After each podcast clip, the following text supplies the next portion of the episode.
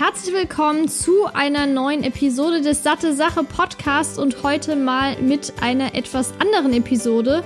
Und zwar unabhängig der Ernährungsmedizin möchte ich heute mit dem Jan über ein sehr aktuelles Thema sprechen und zwar Coronavirus, aber da explizit über den ernährungsökonomischen Hintergrund gerade von diesem ganzen Impulskäufen, das Horden von Lebensmitteln. Und der Jan ist ja da durch seinen Studiengang Experte. Er studiert ja im Master Ernährungsökonomie und schreibt auch im Moment seine Masterarbeit über Verhaltensökonomie und Marktmacht in der Lebensmittelwirtschaft. Hat sich natürlich auch dementsprechend jetzt mit der aktuellen Situation auseinandergesetzt.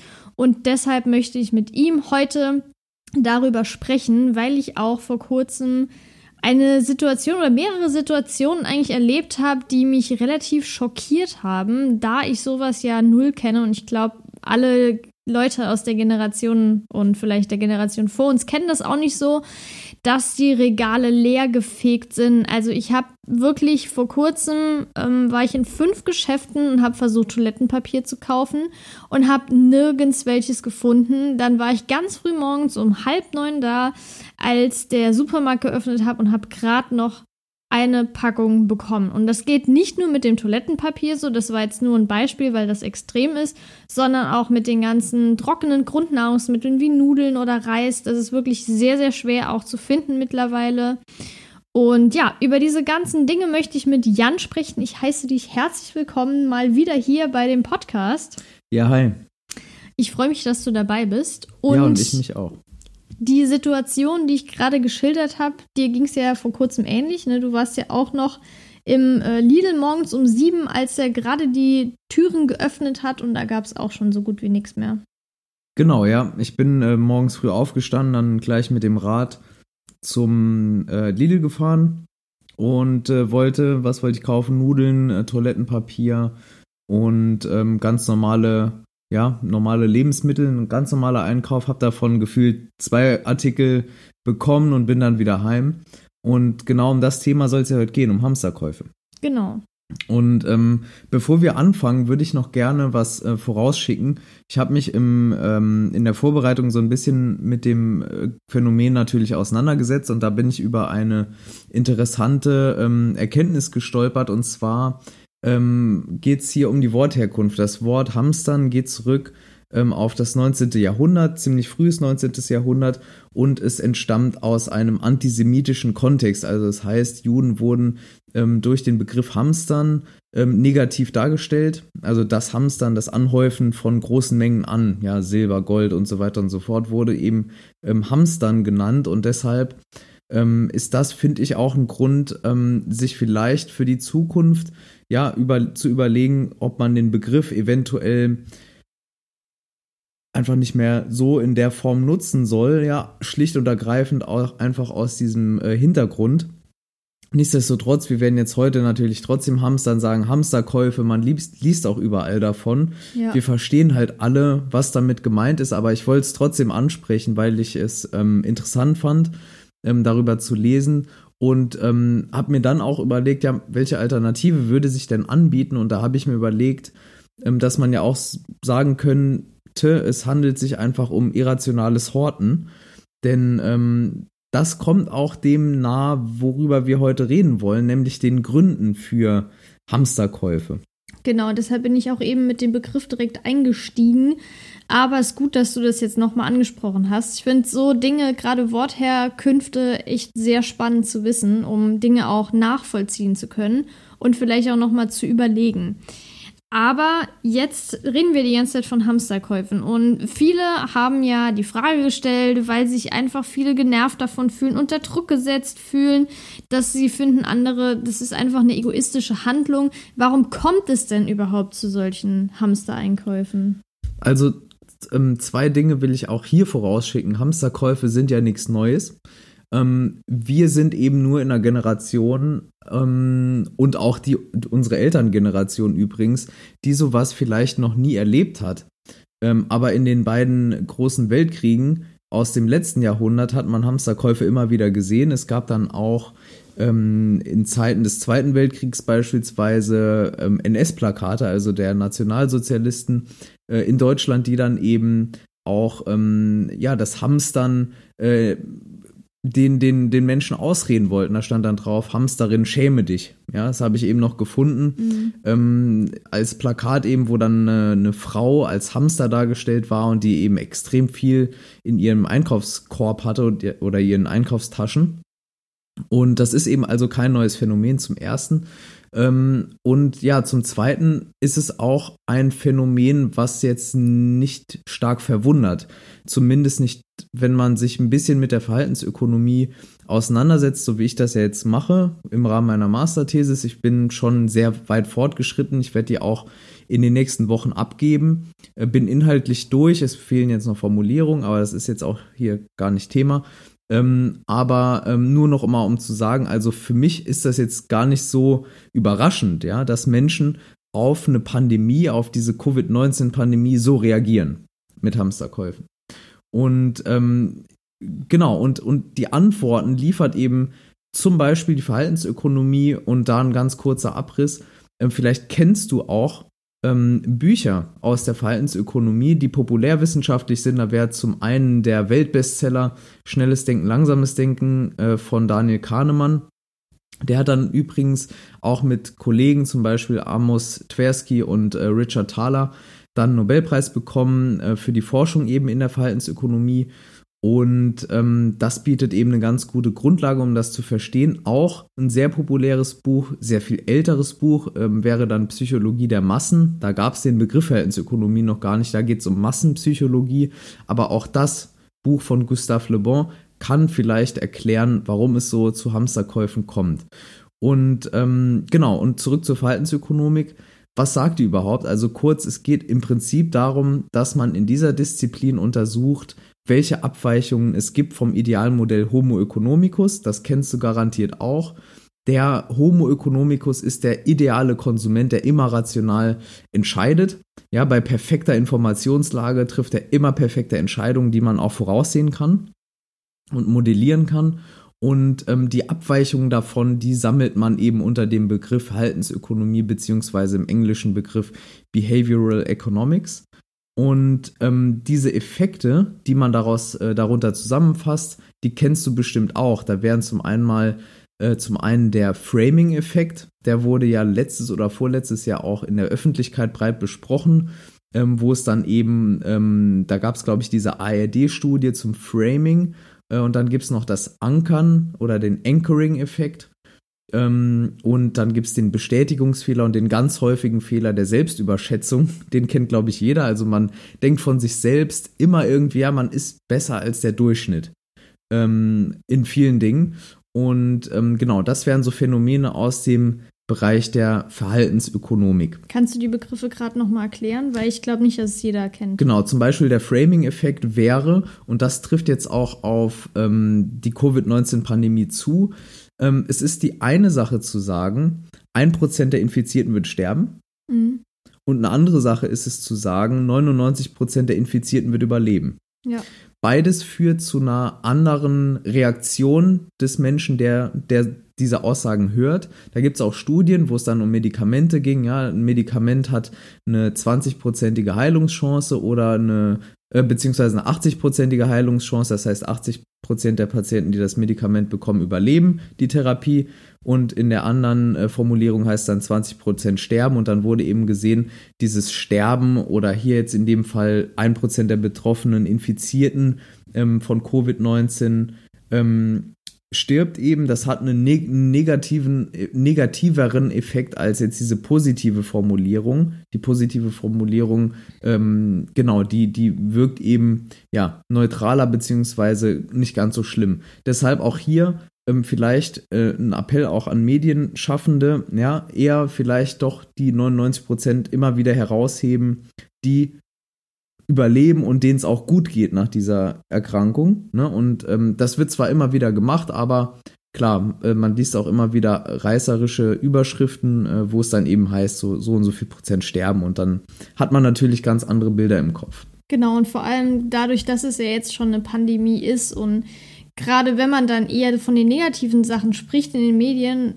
versetzt das ja auch viele Leute in Panik. Also wenn man dann die ganze Zeit nur dieses Negative liest, dann ist das natürlich klar, dass viele Leute da äh, jetzt ja einfach panisch sind und nicht wissen, was kommt auf mich zu und werde ich jetzt sterben und oh mein Gott, aber wenn dann da steht, ja, so und so viele Millionen Menschen werden das aber überleben, vielleicht durch eine leichte Erkältung oder wie auch immer, dann denkt man sich, ja gut, die Wahrscheinlichkeit, dass ich jetzt sterbe, ist ja gar nicht so hoch. Ich brauche mir jetzt erstmal keine Sorgen zu machen. Ich habe das natürlich im Hinterkopf, aber ich brauche jetzt nicht in Panik zu verfallen.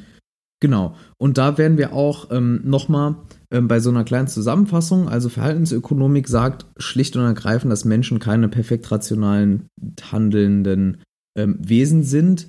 Ähm, eben, es gibt keinen Homo economicus in der Realität. Ähm, und das zeigen eben auch diese Hamsterkäufe oder dieses, äh, wie ich es jetzt eben genannt habe, irrationales Horten ähm, während dieser Corona-Pandemie. Ein Problem hatten wir ja jetzt schon ähm, angesprochen und zwar einer dieser Gründe, warum Menschen jetzt anfangen, zu horten und große Mengen Toilettenpapier aus welchem Grund auch immer zu kaufen, ist, man kann ja nicht erwarten, dass man die Bevölkerung aufklärt über die Schwere der Lage und die ist nun mal da. Es ist eine, ja, eine relativ unbekannte Erkrankung, die für viele Menschen gefährlich verlaufen kann. Ähm, und man informiert natürlich die Bevölkerung und dann kann man jetzt halt nicht erwarten, dass die Menschen nichts tun. Das heißt, es ist schon nachvollziehbar, dass Menschen irgendwas tun wollen dagegen. Niemand will sich damit begnügen, jetzt nur still auf der Couch zu sitzen, sondern die Menschen brauchen irgendeine Handlungsoption, eine Handlungsanweisung. So, jetzt sind natürlich die Handlungsanweisungen ganz klar draußen. Also Hände waschen, äh, Menschenansammlungen meiden, eher zu Hause bleiben, ähm, gerade Risikogruppen schützen, ältere Menschen schützen und so weiter.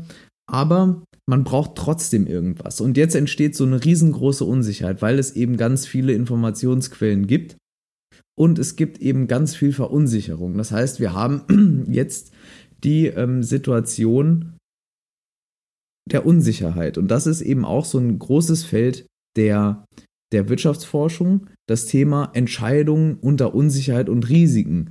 Und da kommt eben auch die Verhaltensökonomie ins Spiel. Also wie verhalten sich Menschen, wenn sie eine Situation nicht richtig einschätzen können, wenn sie die Risiken nicht richtig abwägen können. Und das sehen wir ja jetzt. Da muss jeder nur in den Supermarkt gehen und dann sehen wir, das Klopapier ist aus.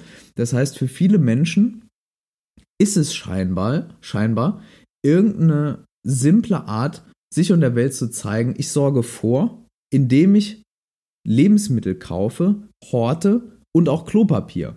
Ich sorge also für den Worst Case vor. Und jetzt kommt noch eine weitere Ebene ins Spiel.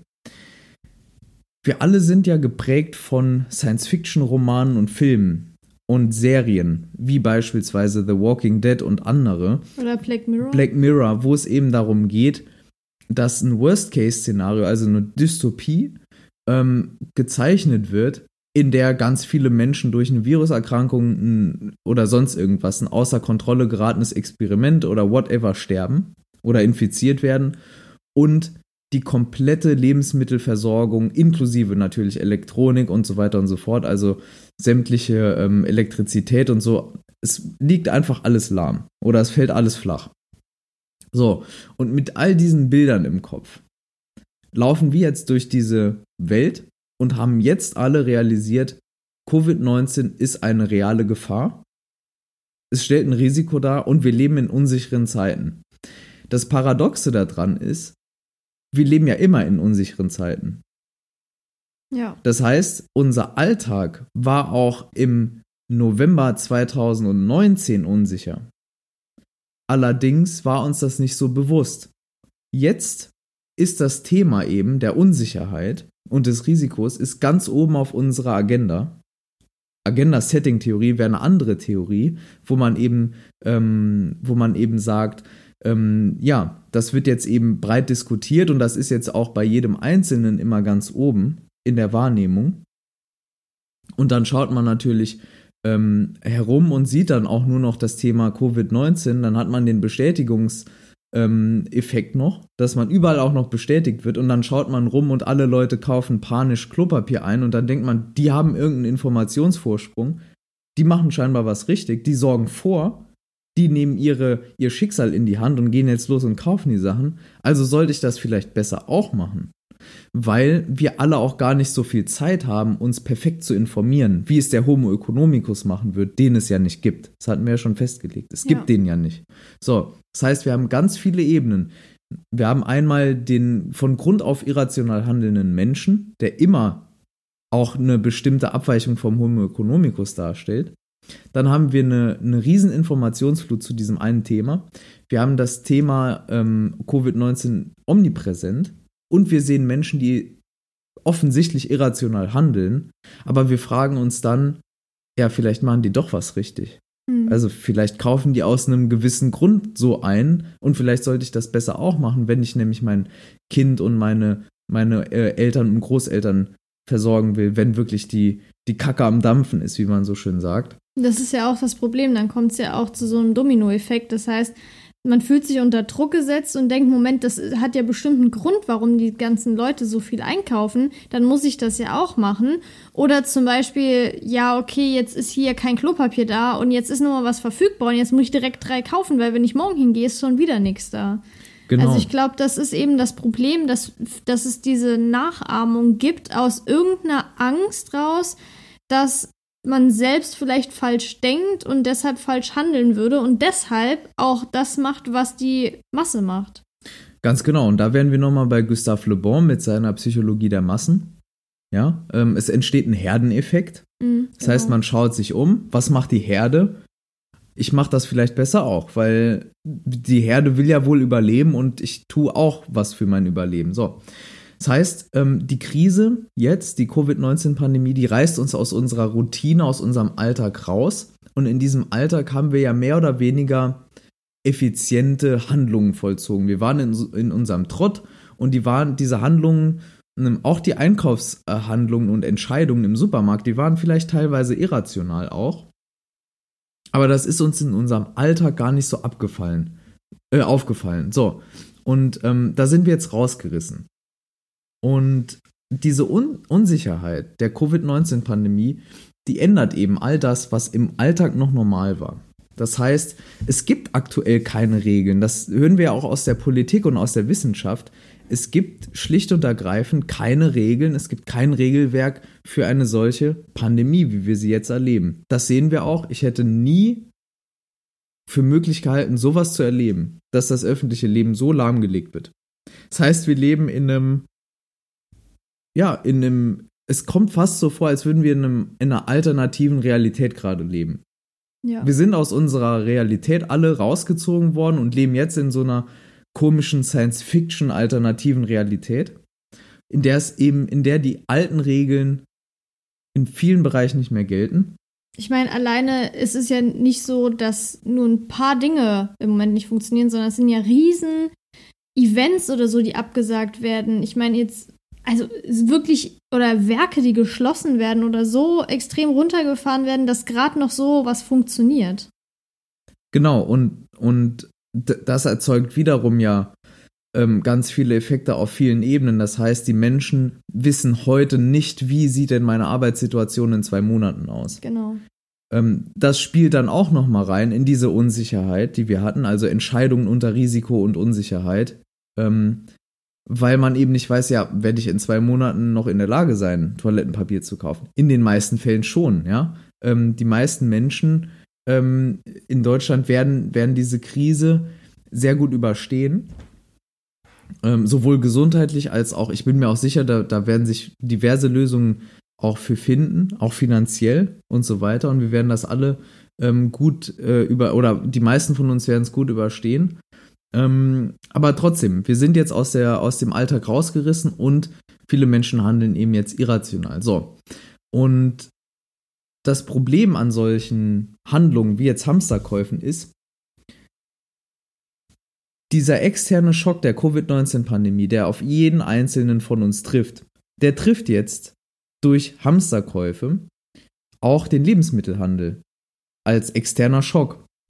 Denn diese Hamsterkäufe, die wirken so wie ein schwarzer Schwan, also irgendwas, was man nicht vorhersehen konnte.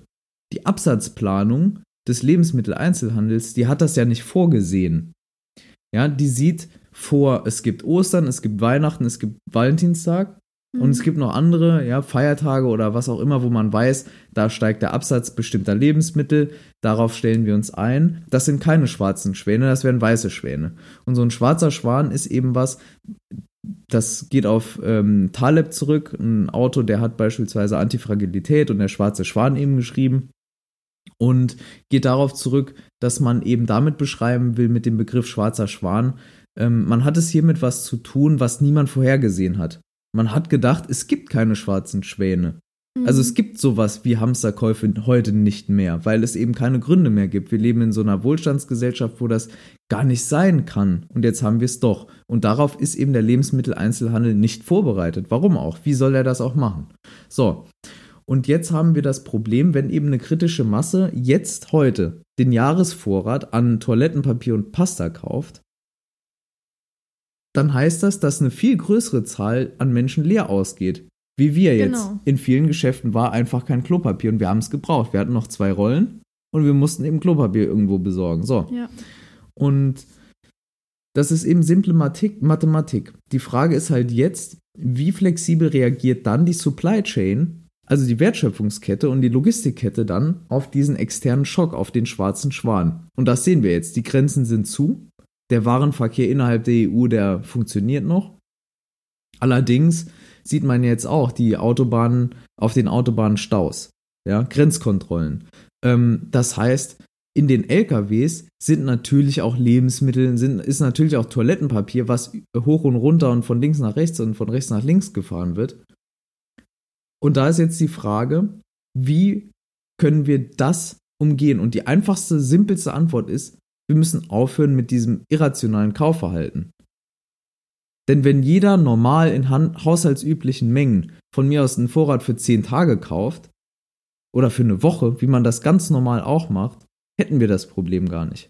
Genau. Und, Und- selbst für, für zwei Wochen. Aber es geht ja, äh, also wenn ich manche Einkaufswägen sehe, das reicht für mindestens sechs Monate. Ich meine, klar, wenn man irgendwie eine sechsköpfige Familie zu Hause hat, ist das nochmal was anderes.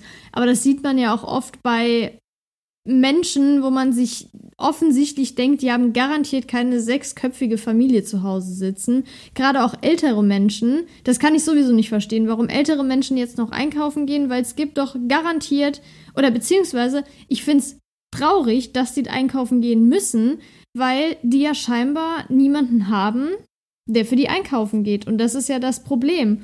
Und bei den Menschen, da kommen wir vielleicht auch gleich noch drauf zu sprechen, bei älteren Menschen kann ich, also bei sehr alten Menschen, kann ich das irgendwie nachvollziehen, weil die ja damals vielleicht je nach Alter im Zweiten Weltkrieg aufgewachsen sind, Ja.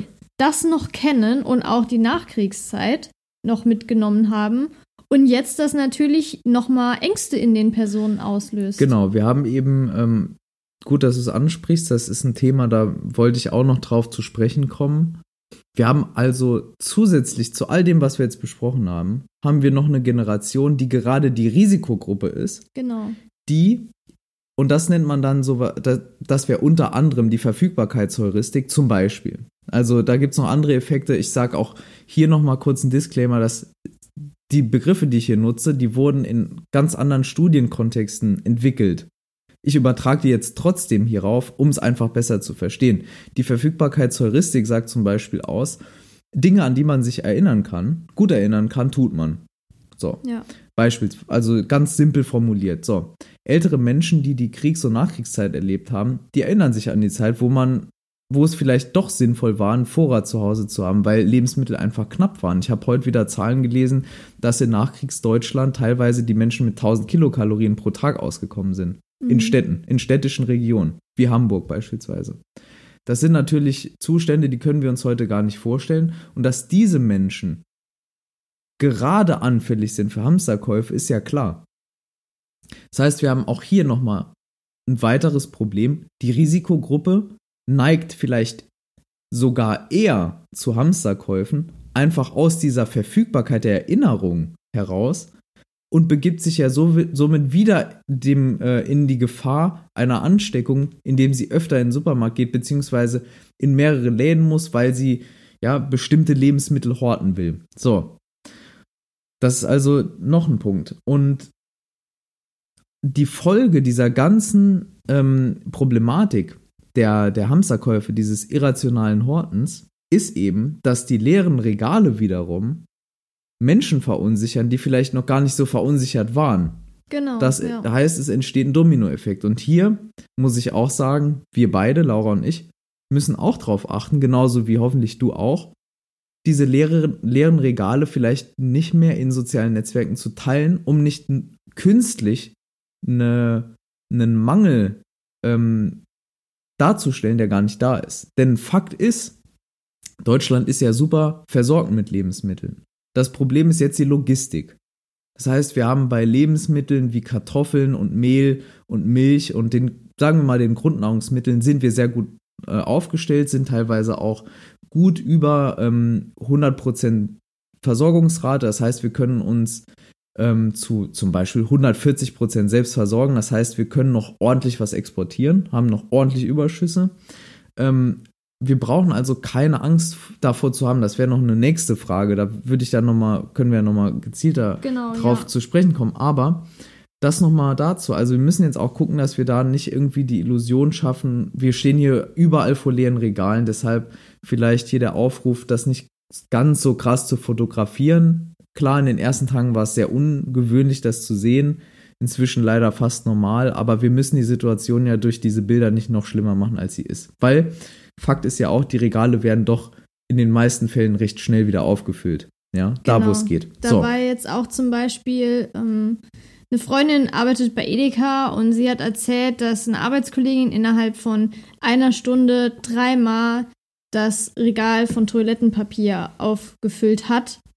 Was natürlich jetzt nochmal kurz die Thematik anspricht, dass es ziemlich krass ist, aber natürlich auch deutlich macht, es wird immer genug nachgeliefert. Ja.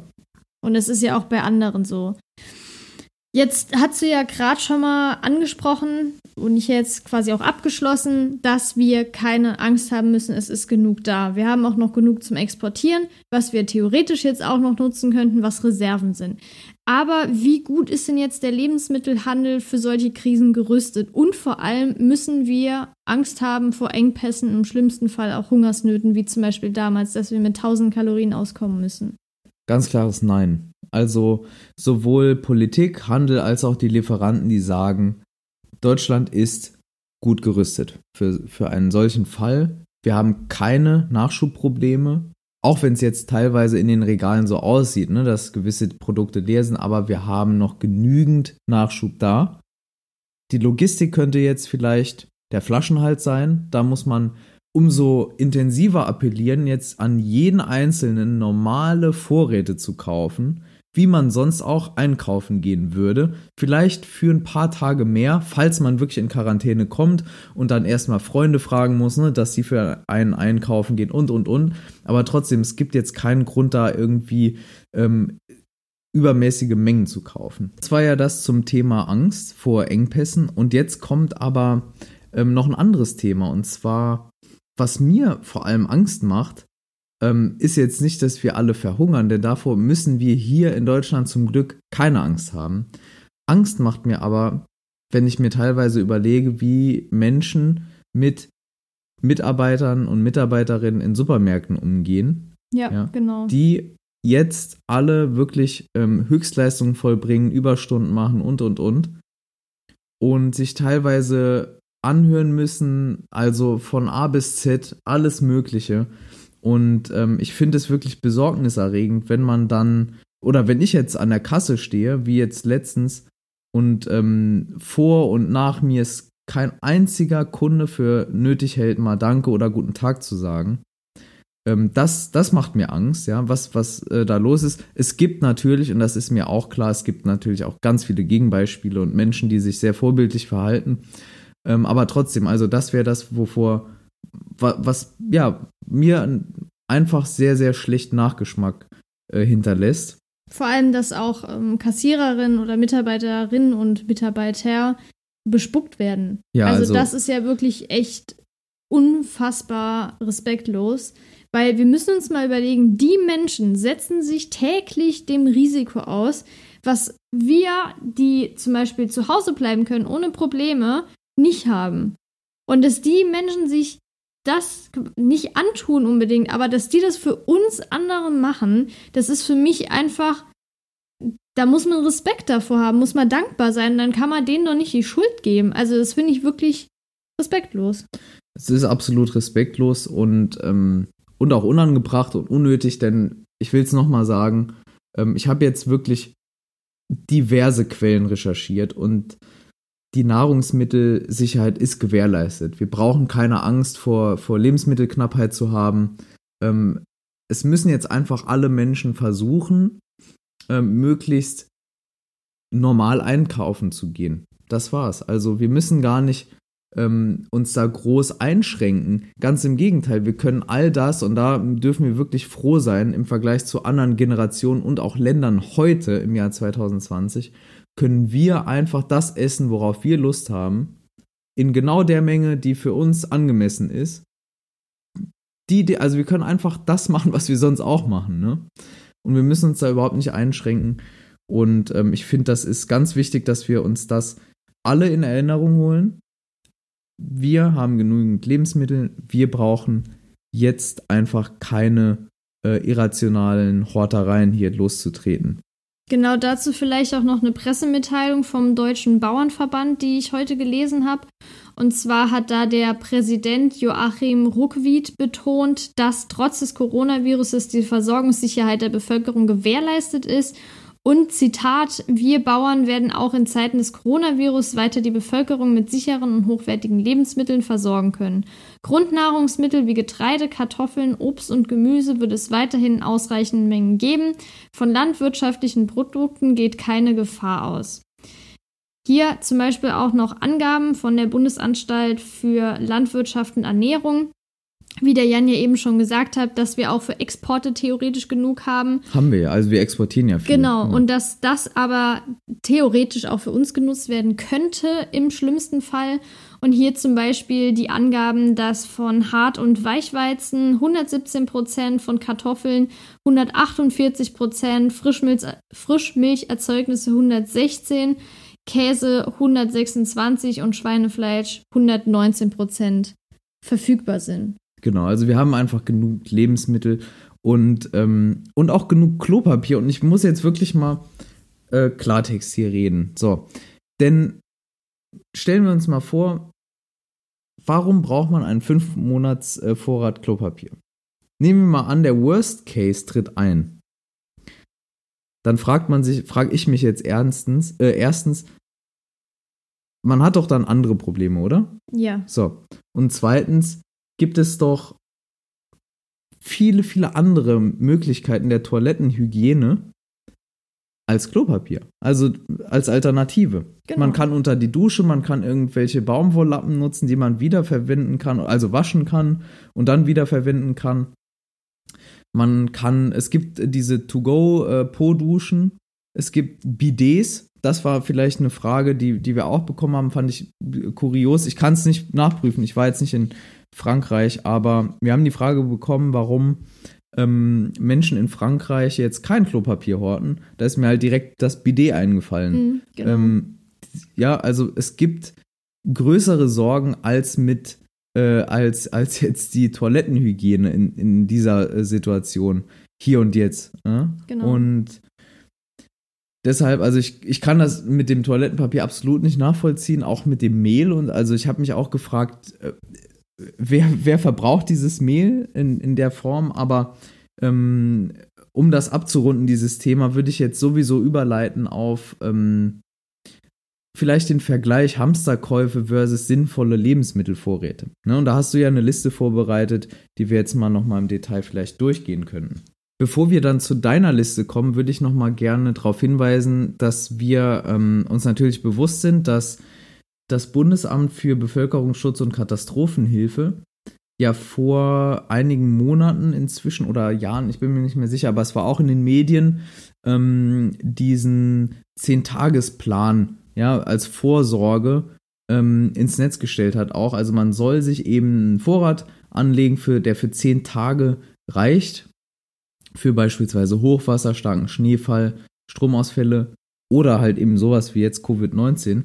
Und da sieht man auch hier zehn Tage. Ja, das ist, das sind keine äh, zehn Wochen oder so, sondern einfach zehn Tage haushaltsübliche Mengen kaufen.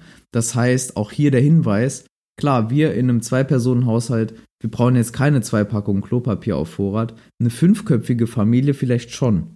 Das heißt, da muss man halt selbst wissen, was ist denn für uns haushaltsüblich, was ist denn normal. Aber das weiß ja jeder. Also einfach im Prinzip so einkaufen wie sonst, vielleicht für zehn Tage Vorräte haben. Da hast du ja eine Liste vorbereitet, können wir gleich drauf eingehen. Und ansonsten sagt das Bundesamt für Bevölkerungsschutz und Katastrophenhilfe eben, man soll bei diesem Vorrat keine Experimente machen. Es bringt jetzt nichts aus dem Internet eine Liste auszudrucken, wo Lebensmittel draufstehen, die ich im Ideal, äh, die ich im Worst Case gar nicht esse, gar nicht mag, allergisch drauf reagiere oder sonst irgendwas, sondern wenn, ja, dann kauft einfach oder kauf einfach was, was du sonst auch isst. Und dann ähm, empfehlen die auch, dass man ja schauen soll für den absoluten Worst Case, dass man viele der Lebensmittel auch ohne Kühlung lagern kann, weil ein Stromausfall kann immer mal passieren. Und, ähm, und das wären dann zum Beispiel Konserven. Die kann man halt gut lagern oder Trockensachen, ne? Also genau, komme ich gleich auch nochmal drauf. Kommst du ja wieder drauf. Und dann ähm, soll man, und das wäre mir jetzt nochmal wichtig, ähm, eben an Spezialnahrung denken. Auch für Diabetiker, für Allergiker und für Babys. Ja, sollte jeder wissen, aber trotzdem nochmal der Hinweis. Und äh, da stand jetzt nicht dabei, da muss ich aber dran denken, was in dieser Lage vielleicht auch sinnvoll sein kann, ist nochmal den Medikamentenvorrat checken. Ja, wenn man regelmäßig pharmazeutische Produkte einnimmt, einfach nochmal durchgehen, habe ich alles für ja eine bestimmte Zeit ja, es kann zu Lieferengpässen kommen. Wir haben es ja gesehen, viele Medikamente werden in Asien hergestellt und da ist eben so, ich weiß auch nicht, wie da die Lage ist, aber es kann halt eben sein, dass es zu Lieferengpässen kommt. Ich glaube, es gibt sogar schon Lieferprobleme bei bestimmten Medikamenten. Da einfach ähm, drauf achten, ja, und, ähm, und da mit einem kühlen Kopf einfach durchgehen und nicht einfach blind und wahllos und völlig irrational in den Supermarkt rennen und Klopapier kaufen, um sein seine Angst irgendwie zu beruhigen. Ja, sehe ich ganz genauso. Also wirklich sieben bis zehn Tage sollte reichen. Und wichtig zu wissen ist ja, wir sind in keiner krassen Notfallsituation, dass jetzt jeder zehn Tage zu Hause bleiben muss und gar nicht mehr rausgehen kann. Es gibt genauso viel Lebensmittel wie vorher, die werden noch genauso viel nachgeliefert. Im Moment kommt es nur zu diesen Lieferengpässen, zum Beispiel bei Klopapier, weil manche Leute auf die Idee kommen, super viel zu kaufen. Wenn wir jetzt genauso einkaufen würden wie früher, gäbe es gar kein Problem. Aber so viel zu dem Thema, welche Lebensmittel sinnvoll sind, weil zum Beispiel nur äh, Mehl, Zucker, Eier und Butter zu kaufen und Milch, um irgendwas backen zu können, was ja früher viele Menschen gemacht haben, weil es halt damals sinnvoll war in dem Moment, ist es heute halt nicht mehr so sinnvoll. Und deshalb haben wir uns jetzt eine Liste aufgeschrieben die sinnvoll ist. Die Lebensmittel sollte man daheim haben, nicht nur jetzt in der Situation, sondern generell, weil man davon, damit einfach viel anfangen kann, weil die Dinge sich auch ohne Kühlung teilweise lagern lassen.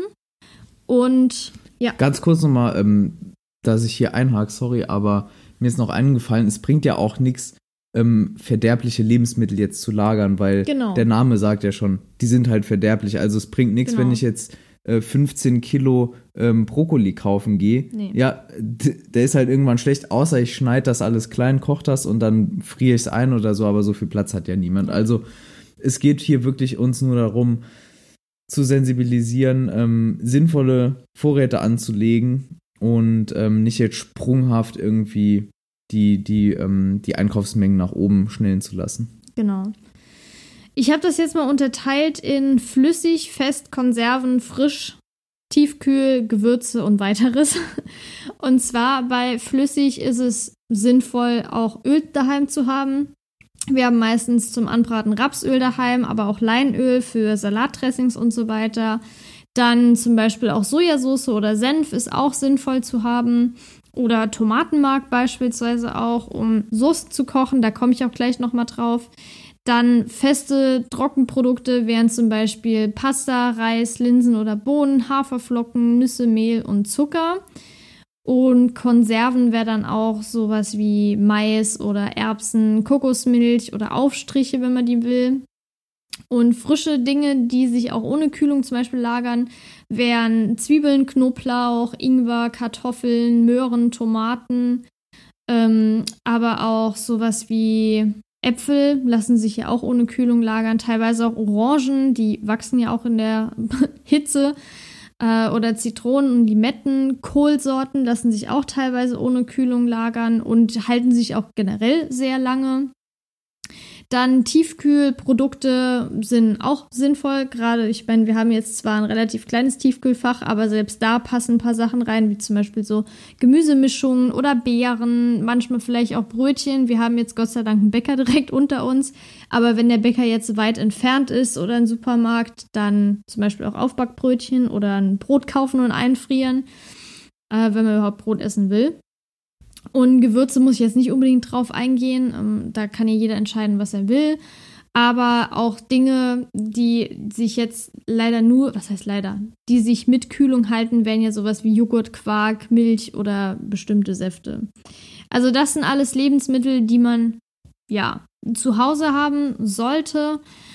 Was jetzt eine gute Option ist, wenn wirklich der Worst Case eintritt und es eine Lebensmittelknappheit geben wird, was es laut aktuellem Stand definitiv nicht geben wird, also nochmal zur Betonung, sind nicht unbedingt äh, Butter, Zucker, Mehl und Milch, sondern sinnvollerweise eher solche Dinge wie Hülsenfrüchte oder Nüsse. Ja, also da oder auch, auch noch Getreide zum Beispiel. Genau, da auch nochmal von mir. Ähm, es bringt ja wirklich nichts, wenn man sich das überlegt. Klar, will man im, im absoluten Worst Case ähm, Walking Dead Szenario, will man natürlich überleben und genügend Kalorien aufnehmen, aber dann doch bitte über irgendwelche nährstoffdichten Lebensmittel, dann halt genau. Nüssen und Sa Nüsse und Samen, von mir aus noch Trockenfleisch, ähm, wenn man Fleisch isst, Trockenobst, genau.